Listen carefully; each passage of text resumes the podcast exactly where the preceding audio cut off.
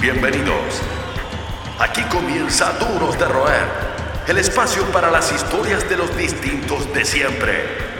Con ustedes, Francisco Reynoso. Hoy tenemos una edición histórica de Duros de Roer porque por primera vez no es un invitado, sino que son dos y son invitadas. Han forjado su camino a punto de esfuerzo, resistencia y ante todo mucho talento. Se ganaron su derecho para tocar en el Festival Mad Cool de Madrid compartiendo cartel con Pearl Jam y una constelación de estrellas y además actualmente son un referente del rock para las nuevas generaciones en Chile y Latinoamérica.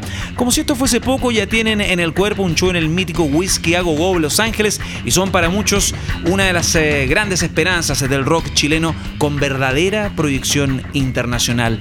Damos la bienvenida a las eh, señoritas eh, Karina Aguilera y Francisca Torres. Ellas son Frank's White Canvas en Duros de Roer.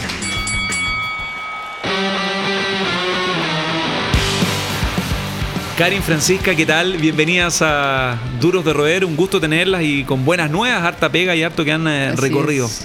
Felices de estar acá. Gracias por tenernos. Y por la tremenda introducción. Sí. Se pasaron un tremendo trabajo, tremendo trabajo de producción. Vamos a los comienzos de. Ahora todos están hablando de ustedes, el disco que grabaron en Londres, eh, lo que ustedes han buscado, lo que han cosechado en menos de cinco años alucinante dentro de la realidad del circuito sudamericano, latinoamericano. Pero vamos con este principio, cuando ustedes se enganchan con la música, ¿cómo empezó todo?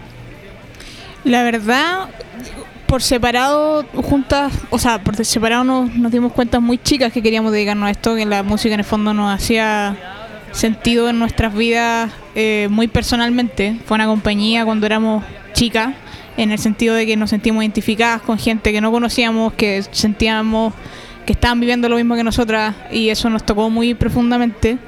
Y nos conocimos en el colegio, nos conocimos en una eh, alianza del colegio en que la Karen estaba organizando, iba en cuarto medio y yo en octavo.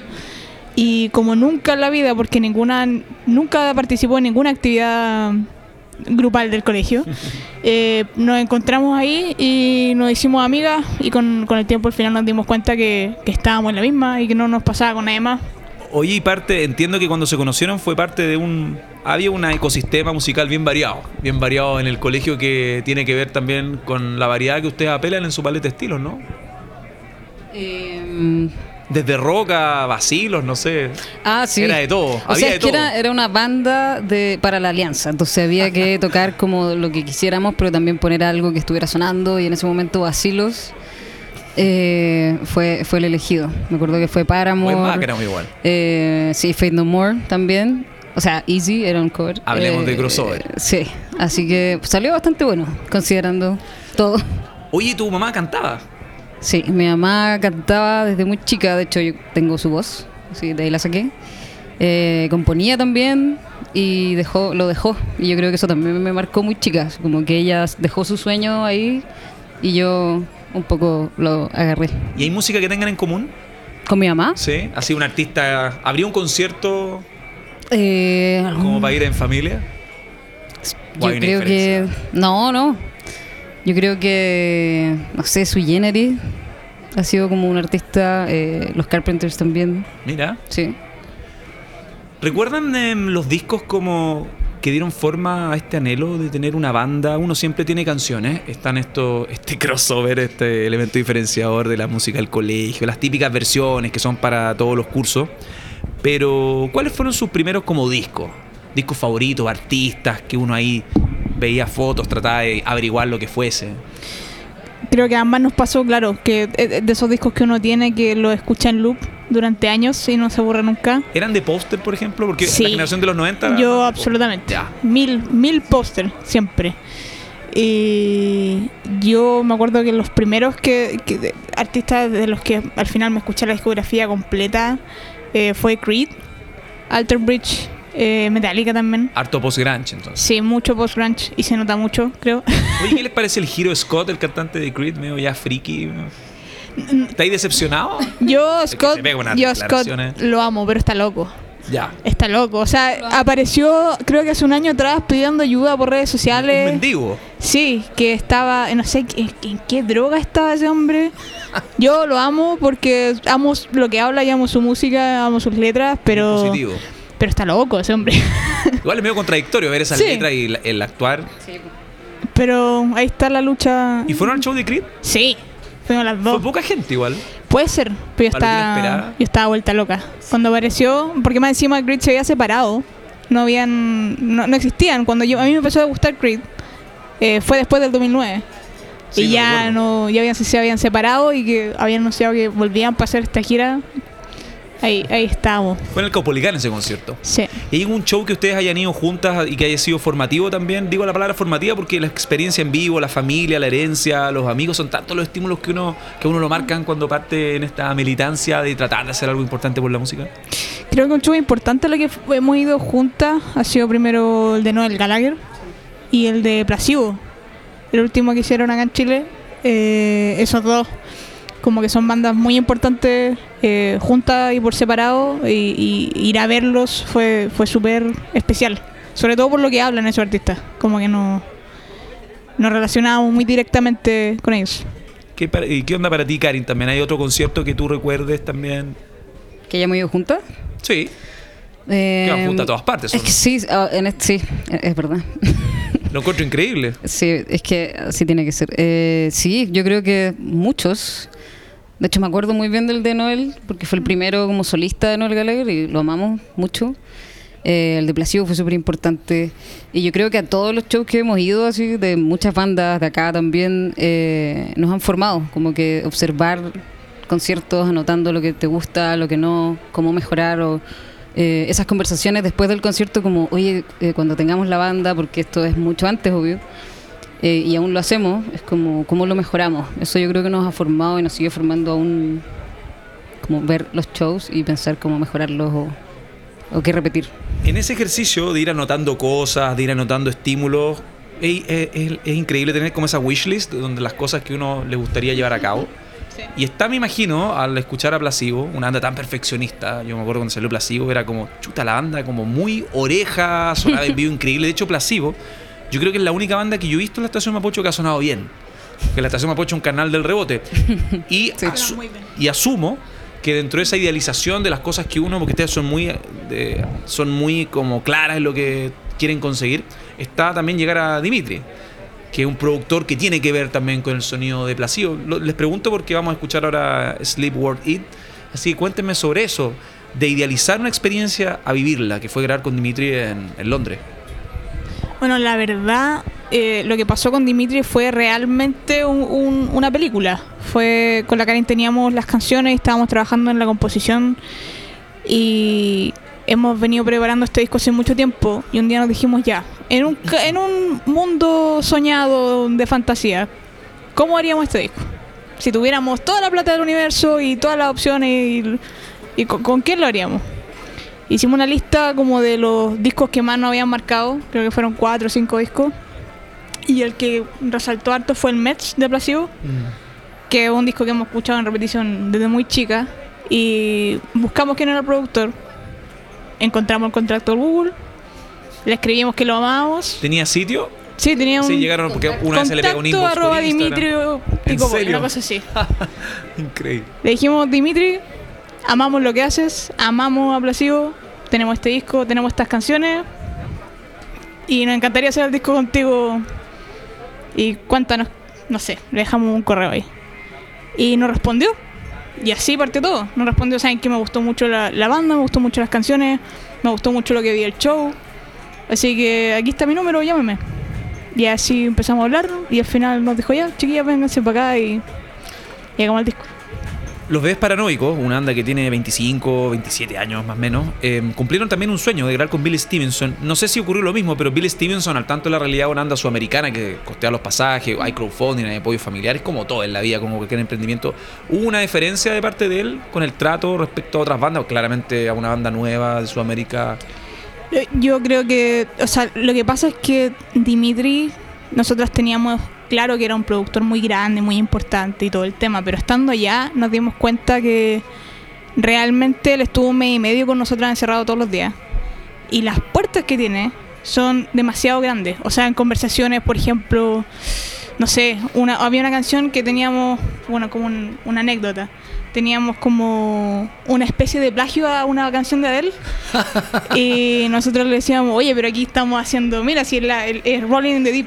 Y Dimitri nos dice, ah, pero si ese, ese Pe- Pepito que está al lado, del- en el estudio al lado, y amigo mío, así que si la estoy plagiando da lo mismo.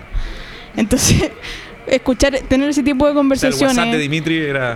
era, es como y también las bandas con las que trabaja el roce que, que tiene entonces él podría haber hecho lo que quisiera en ese medio y como lo quisiera entonces al final ahí siento que yo yo por lo menos sentí como el peso de realmente estar ahí y que se nos haya, abierto esa puerta porque más encima el disco lo hicimos en ese mes y medio los tres totalmente volcados a lo que estábamos haciendo sin hacer nada más y fue un proceso que todos lo hicimos ya. Terminamos la composición, hicimos la producción, la grabación y todo el, esfuerzo y el cariño que le estábamos poniendo al proyecto ahí sentí realmente el que claro, realmente Dimitri no sé si ve que vamos a ser una banda muy exitosa, lo que sea, pero sí vio que, que él quería como aportar al proyecto y dar su dar lo mejor de sí. Son los que mantienen encendida la llama del rock.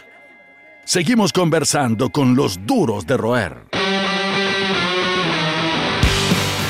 Estamos en eh, Duros eh, de Roer con eh, Karin Francisca, Franks White Canvas, una de las bandas que ha dado que hablar en el circuito chileno, experiencias en Londres, en Estados Unidos, un kilometraje importante, ni hablar lo que ocurrió en Madrid, que insisto, vamos a detallar dentro de poco. Pero también hay una adaptación eh, con el circuito chileno. A mí me llama la atención cómo ustedes, dentro de una escena donde hay prejuicio, aunque las cosas han cambiado en todo sentido, hay un, hay un tincómetro medio raro en el rock chileno, donde los mismos de siempre se cruzan con otras personas y el entorno sigue est- estando viciado. Más encima las redes sociales son un caldo de cultivo para pasarse rollos en todo sentido para los cagüines, pero ustedes se paran en cualquier escenario. Yo digo Batuta, Lola Palusa en el Parque O'Higgins, uno de los escenarios principales, en un horario donde se abren los, los grandes festivales y ustedes salen airosas. Y también me llama la atención lo bien que funcionan shows de ustedes en escenarios con otro tipo de rock más underground como el bar eh, de René. ¿Cómo es que una banda de chicas jóvenes sale airosa, sale bien parada y marca la diferencia en un escenario como el bar, eh, el bar de René, donde está el stoner, está el metal y ustedes hacen un rock moderno y yo creo fuera del resto, o sea, un rock bien distintivo. Sí, yo creo que la primera vez que tocamos en el bar de René, me acuerdo que pensamos, bueno, acá nos van a tirar tomates, nos vamos a ir así destruidas, pero era una gran puerta que se nos abrió la primera vez que tocamos. Y claro, también teníamos ese prejuicio como de, de- del público de ese bar, y me acuerdo que nos fue súper bien. Pero nosotras, en realidad, para cualquier show, eh, lo que siempre nos mueve es lo que estamos diciendo, o sea, como Sí, el- claro. el el, el mensaje que hay detrás de las canciones, el por qué estamos paradas arriba de un escenario. Am, entonces los enfrentamos todos de la misma manera. Entonces yo creo que eso, con esa honestidad detrás de las letras, detrás de la música, y yo creo que eso conecta con la gente que, que está ahí. Estoy súper de acuerdo y, y la verdad creo que eso al final nos da la- como la confianza de hacer ese tipo de conciertos. Por ejemplo, me acabo de acordar que nosotros taloneamos a Delane, creo que fue el año pasado, que es una banda holandesa Sí, de, metal. metal sinfónico. Y nosotros abrimos el show en acústico. Ah, sí me acuerdo. Guitarra, ¿Y el público? acústica, voz. Y el público era todo metalero. Eh, y también, pues, me acuerdo que mucha, mucha, mucha gente, incluso del mismo equipo que tenían, así como, chiquillas, ustedes están locas, van a salir y se las van a comer. Esto no, no deberían estar haciéndolo. Y nosotras, pucha, puede que sí, pero en realidad al momento de subirlo en el escenario, eh, eh, de hecho es lo que compartimos con la Karin y que es lo que nos une realmente. Cuando nosotros nos subimos al escenario estamos pensando en la letra, estamos pensando en qué le estamos hablando a la gente. Eh, por mucho que quizás no nos entiendan al tiro en inglés en este minuto, eh, hay un mensaje detrás y nosotros hacemos música por hablar de estas cosas que nos pasan. Entonces al final eh, yo dentro del romanticismo de esto siento que a todos nos pasa lo mismo de distintas formas en distintos momentos, pero al final hay muchas cosas que nos unen más que que nos separan a todos. Y creo que ha sido el- la realidad de por qué quizás hemos podido conectar con, con personas tan distintas. El público nuestro hay desde niños de 3 años hasta personas de 70, muchos adolescentes, otros de 50 años que escuchan música de los 80. Entonces al final eh, yo creo que por, por ahí va que se, ha sido tan transversal. Yo creo que eso apunta también a la elección, a la actitud y el manifiesto de ustedes de pararse en el escenario donde las inviten, claro, donde hayan reales posibilidades. Eh, yo lo que uno, lo que veo, por ejemplo, recuerdo que hicimos una sesión en la SC Plaza de Gaña hace un, un año y medio más o menos, Sí. Exit creo que era el ciclo, el año pasado, bueno, hace un año y medio, años, mi memoria ya está El año pasado. completamente despedida, no soy tan joven, yo voy para la tercera edad ya.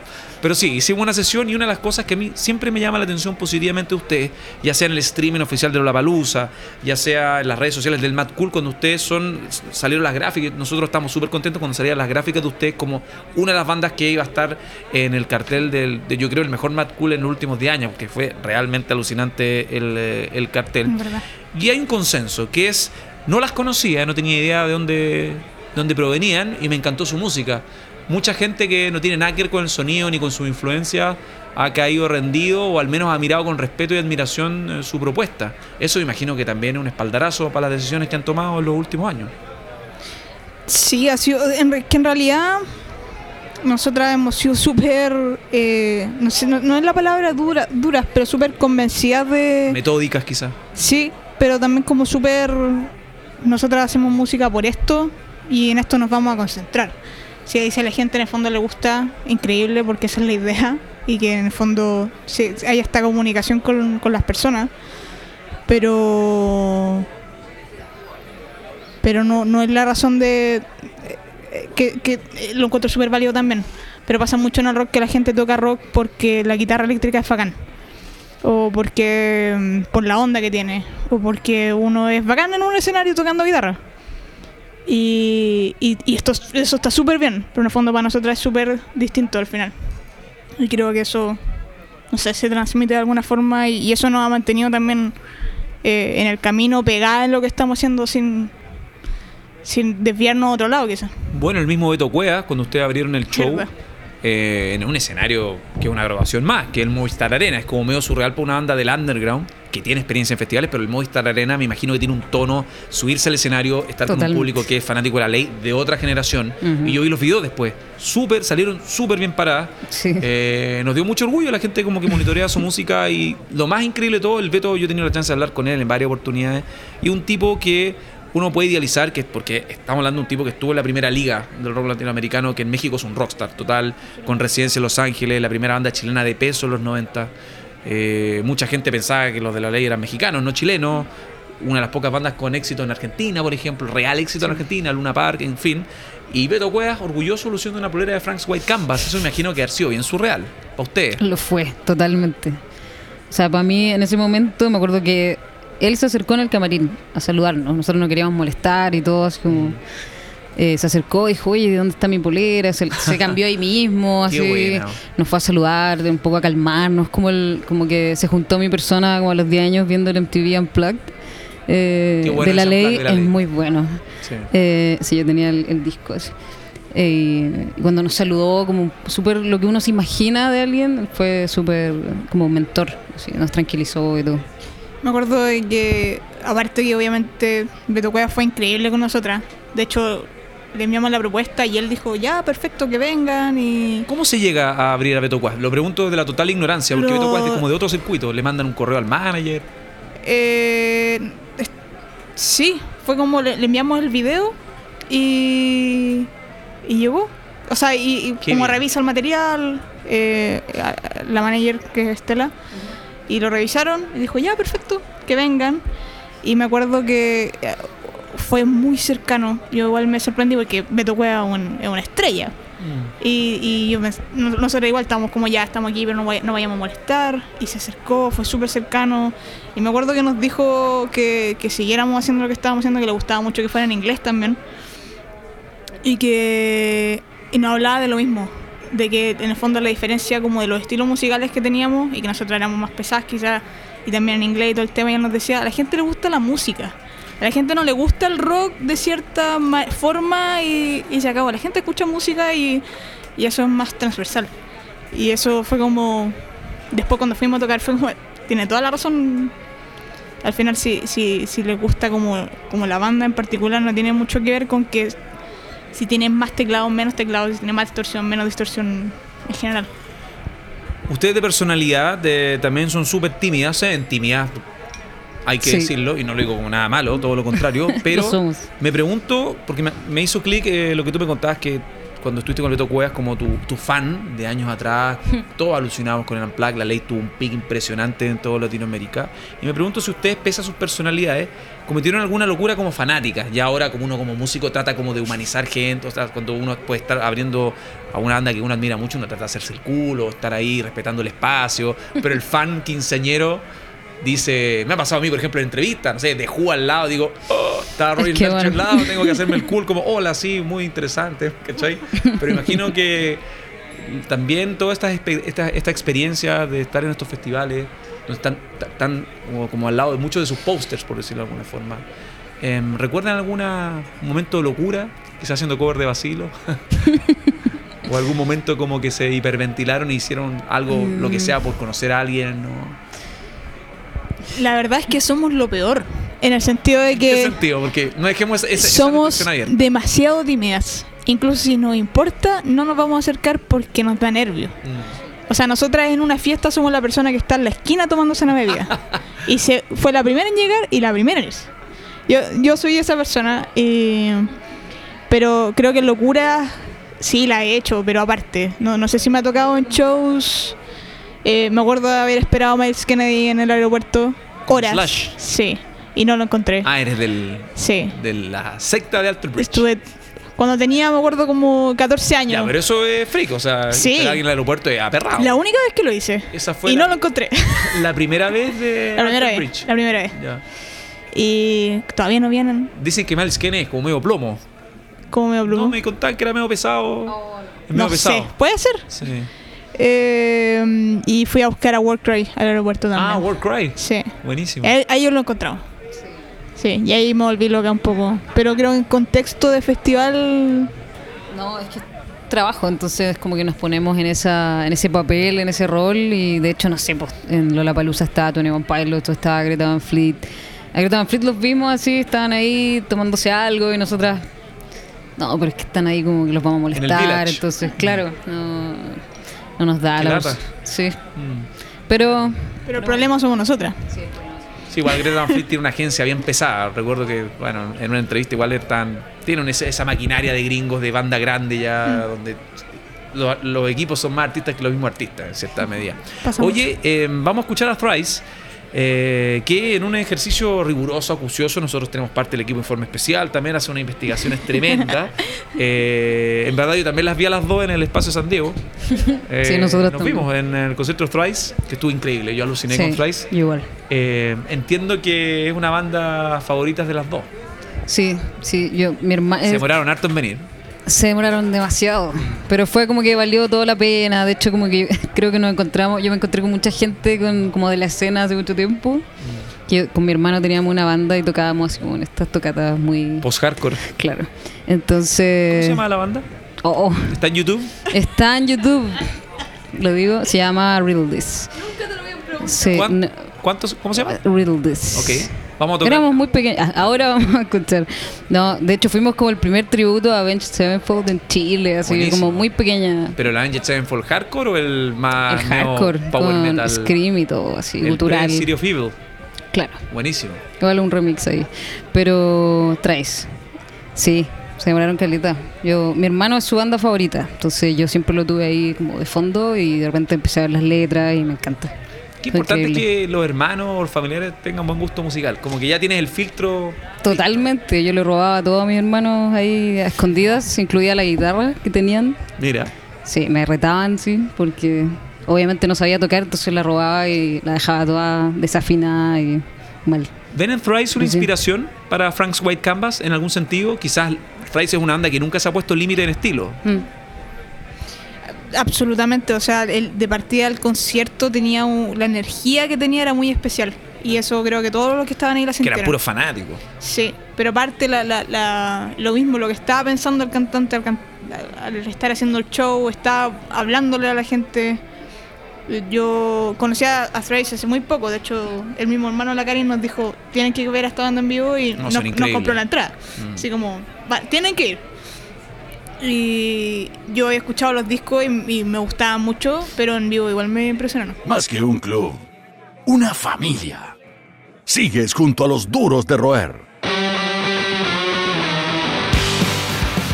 Seguimos en eh, Duros de Roer con esta dualidad también que es parte de Frank's White Canvas porque hubiese sido una falta de respeto para la historia de ustedes eh, entrevistar a Karin o a Francisca, no sé. Sí. Así que vamos primero Problema. a este tema que yo creo que les dio una visibilidad impensada. Cuando una banda de Chile, eh, la primera banda, si mal no recuerdo, de Chile, ingresa a las grandes ligas de los festivales en España. El primer Sound tiene un puente, tiene conexiones, pero es muy difícil llegar al Mad Cool. El Mad Cool realmente fue un sistema de, como de clasificatoria brutal. ¿Cómo fue para, ustedes? Me imagino, el día que se enteraron, me acuerdo sus redes sociales, todos estarían hiperventilados, o sea, full line-up con The Beach Mode, Jack White, eh, Pearl Jam. Ya con el paso del tiempo, ¿cómo fue esa experiencia? Ya mirándolo desde una perspectiva más serena. Con Mad la verdad, yo creo que de verdad fue una película, fue como de guion. En el sentido de que todo partió con que, bueno, la Karen siempre está, con la Karen siempre estamos buscando oportunidades donde mostrar nuestra música, eh, buscando eh, formularios online, donde enviar el material, ver dónde poder tocar y, y nos pilló justo en un momento donde no estaba pasando nada. Estábamos estancadas y, y fue como ya, hay que mover esto de alguna forma, no sabíamos qué hacer, que es como el problema de todos los músicos que Sí. no, no saben qué hacer en realidad porque no hay nadie que te lo diga. Y dentro de eso creo que estuvimos dos meses mandando correos A todos los festivales. a todo el mundo. eh, y me acuerdo que una tarde googleé así como Band eh, Submissions, que es como aplicación de bandas, así como Ya. para enviar formulario. Qué increíble. Y mandé todo lo que encontré en Google. Todo. Estuve ahí creo que dos días. Y no pasó nada. Y pasó creo que un mes. Y de repente en mi celular llega una llamada de un más 34, un un número más extraño. Madrid. Sí, Madrid. Y yo le digo a la Karin, contesta tú que capaz que sea en inglés. Y en ese momento la Karin hablaba inglés, o sea, yo no hablaba nada. Y contesta y, y así como, hola Francisca. Y, era, y era en España. Y nosotros así como, bueno, han quedado, nos dicen que habíamos quedado clasificadas en el Mad Cool. Y yo así, ¿qué era el Mad Cool? Porque mandé tanto que no me acordaba. Wow. Y el manso. Y lo revisamos y era como, me estáis leseando. ¿Qué es esto? Y es este cartel. ¿Y qué tenemos que hacer? Y ahí partió todo el, toda la travesía de, de la clasificación. ¿Cuánto fue la preselección? Para la gente que no está al tanto. Y- Mil bandas. Sí. Después la votación fue el primer filtro, ¿no? Sí, o sea, sí, sí, sí. No, pues eran 900 y algo. Y quedaban 65 Ya, elegidas por el logro. jurado, que era como súper jurado. Ya. Era extremo, así. El currículum del jurado. Y ahí esas 65 tenían que quedar en las primeras 15. pa- por votación popular. Así Ya. que ahí estuvimos pidiendo votos. Lo Salimos recuerdo. hasta así al mall diciéndole a la gente, hola, somos tenemos una banda. así. Increíble. Hay gente que aún no escribe como, me acuerdo que las vi en el mall, que bacán, hasta donde han llegado y todo. Hicimos un cartelito y andábamos repartiendo flyers. Hicimos ayúdanos a llegar a Mad Cool y, y la gente tenía que votar. Y de eso, de las 15 teníamos, tenían que quedar las primeras 9, me acuerdo, por votación popular, una cosa así. Y quedamos en primer lugar. Lo logramos, en la votación popular. Y, y después tuvimos que partir a Madrid a, a competir. Sí, claro. ¿Cuántas bandas ahí están en la preselección? O sea, en la final. Creo que ahí eran 15. Ahí eran 15. ¿Y cuántas queda? Una. No, quedaban 9. Ah, nueve, bien, por lo menos. O sea, pegarse el pique. Claro, pero lo que pasa es que eran, eran de distintos géneros muy marcados. Entonces era como 3, 3 y 3, como... O sea, me acuerdo que era- eran muy distintas en la final. Y ahí tuvimos que ir a, par- a participar así como 10 minutos de show. Viajamos como 30 horas el mismo día. Llegamos a las 8 de la mañana más o ¿Eso, menos. ¿Eso se lo pagaban ustedes? Sí. Sí. Ya. Era ir al concurso. De hecho, nos llamaron como, bueno, está, quedaron en primer lugar, bacán, pero van a venir. Así como, esto es real. Y claro, viajamos 30 horas. Llegamos al mismo día, prueba de sonido a las 6 de la tarde en la sala Clamores con el equipo y ahí tocábamos a las 11 de la noche, algo así. 10 minutos. 10 minutos. Diez minutos, Y dos canciones. Tres Hola, canciones. so- Somos Frank's White Canvas y este es nuestro medley Exacto. desde Chile. Teníamos tres canciones para demostrar que podíamos estar en el Mad Cool y, Y el jurado ahí Eh, conversando. De hecho, fue increíble que el jurado no estaba a la vista. Era un show. Entonces estaba todo el público de todas las bandas, que obviamente lo- los de Madrid tenían toda su barra y todo el ¿Cómo era la onda? Así como había un código como pacto de no agresión, porque me imagino que los amigos ya cuando toquemos nosotros tengan la mejor reacción del público. Ah, obviamente pasó.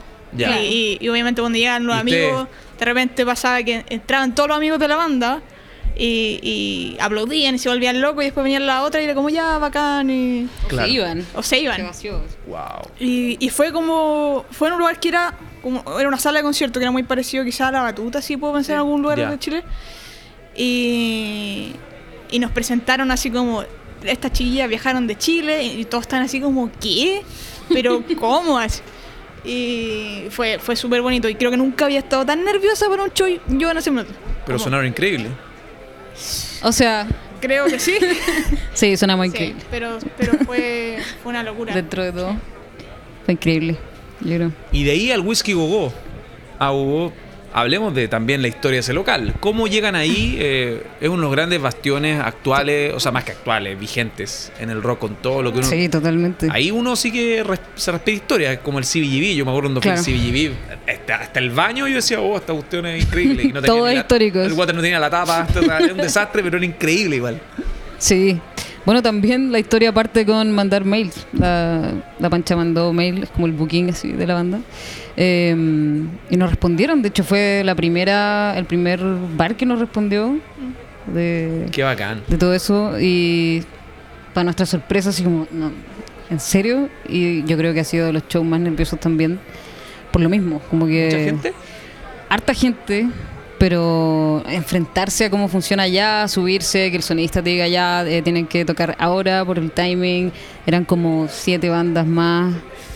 Era, fue toda una experiencia y como que de hecho es la primera vez que a mí se me olvida ponerme la chaqueta de show que nosotras somos como súper las chaquetas de show y se me quedó así toqué como con cualquier chaqueta porque me subí tan nerviosa que se me olvidó fue No, y aparte la, la experiencia de que cuando viajamos a Los Ángeles, porque también la decisión de ir a Los Ángeles fue dentro de este mismo periodo, así como ya tenemos que hacer algo eh, y hacer que esto avance y vamos a ver qué está pasando allá. Y mandamos correo a todos los bares de la vida y al final logramos siete shows. Súper bien. Sí, nos fue súper bien. Y, y lo mismo, llegar allá. eh, yo me manejaba en inglés, pero no, no, no hablaba totalmente, o no, o no sabía que podía hablar. Y llegar allá a decirle, porque viajamos nosotras todas solas, sin, sin sonidista, sin. Era, vamos a, a- a explorar. Y llegar allá yo tener que decirle al sonista, mira, estos son los canales, nosotros ocupamos tal cosa, necesito que me llegue esto el monitoreo. Y nerviosa como primera vez, así pensando, si no le digo bien, va a quedar esto un desastre, si no me entiende.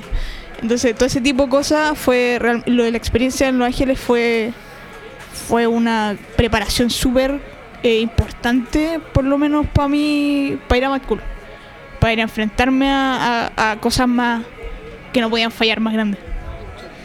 Más choque. Porque en Los Ángeles todos los shows que hicimos estábamos solas. Así como ya tenemos que arreglar, saber arreglarnos todo lo que sabemos hacer solas.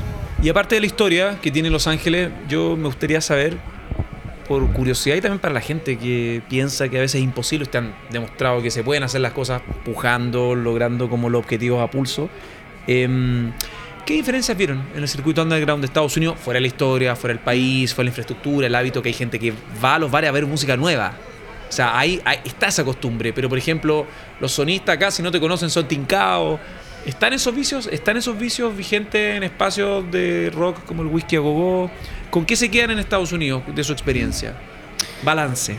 Sí, yo me acuerdo que, el- bueno, lo primero así que me sorprendió es que hay muchos buenos cantantes. Esa es como la gran diferencia. Que yo creo que acá como que son escasos los cantantes. Eh, todos saben sonar, eso también nos pasó que fue como...